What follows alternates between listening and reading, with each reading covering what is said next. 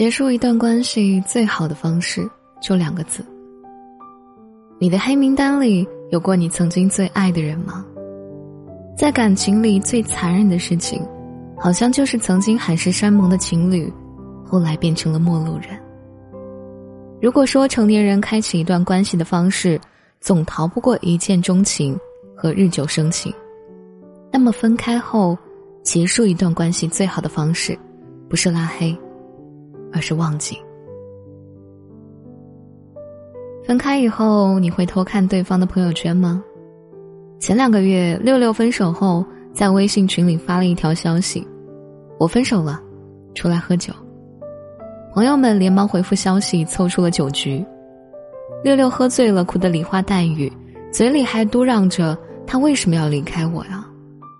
可当他摸出手机要翻前任的朋友圈时，才后知后觉发现自己早已经将他拉黑了。看着那一条横线，他的酒醒了大半，他苦笑着，眼睛也没有离开手机屏幕。明明是我先删除拉黑他的。最后放不下的还是我自己。在身边安慰的朋友抱着六六的肩膀，叹了口气：“傻丫头，黑名单里的人才是最放不下的。”很多情侣分手后的处理方式，要么是删除拉黑，要么是成为彼此好友列表里的陌生人，不再联系。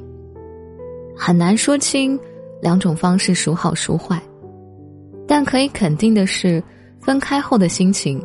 总会从伤心难过，转变到不想输。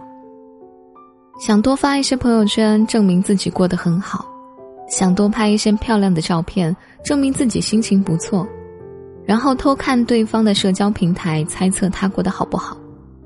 可越是想证明自己放得下，其实就会越来越放不下。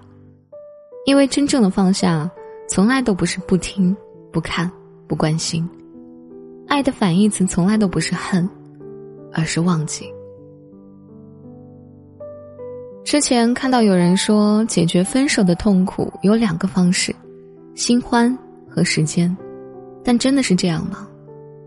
我有一个朋友，在被相爱三年的男友单方面分手以后，消沉了很长一段时间。他不再带妆上班，周末也窝在家里，不再见朋友。每次在公司见到他。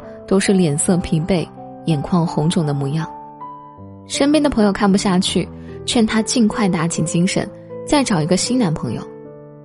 可他只是苦笑着说，自己刚分手时也试过和其他人约会，可是这个时候人总是会依旧沉浸在悲伤里，这个时候对前任的感情或是留恋，或是怨恨，都不会真正忘记。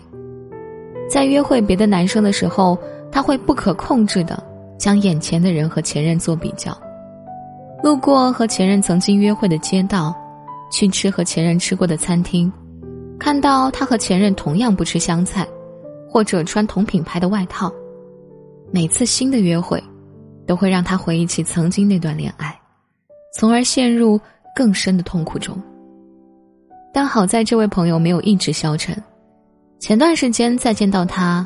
他虽然清瘦了不少，但眼神里已是温柔坚毅的模样。提起前任，他仍是云淡风轻。分手后留一段时间忘记彼此，是对相爱过的时光的尊重。如果说新欢只是暂时止痛的饮鸩止渴，那么时间，则是治愈情伤的良药。他会如潮水般洗刷一切不甘心和意难平，无一例外。而我们能做的。就是在忘记来临之前，承认爱和痛苦的存在。午夜福音里有这样一句台词：“很奇怪，我们真的会有一天忘记了曾经深爱的人。”这话虽然残忍，却是大部分关系分手后的模样。你的心不再为他跳动，你的眼神不再为他停留，曾经相爱过的一切，慢慢就如微风般轻轻吹过。不留痕迹，不再惧怕路过和他约会的街道，也不再避讳他最喜欢用的香水。你们成了最熟悉的陌生人，不再谈爱恨。电影《花束般的恋爱》里，分手后的两人再次见面，彼此身边都有了新的恋人陪伴。故事的结尾是他们擦肩而过，对着彼此的背影轻轻挥了挥手。也许再热烈浪漫的爱情，在分开之后，也总有消失的那一天。忘记虽然是痛苦的事情，但唯有忘记，生活才会在真正意义上重新开始。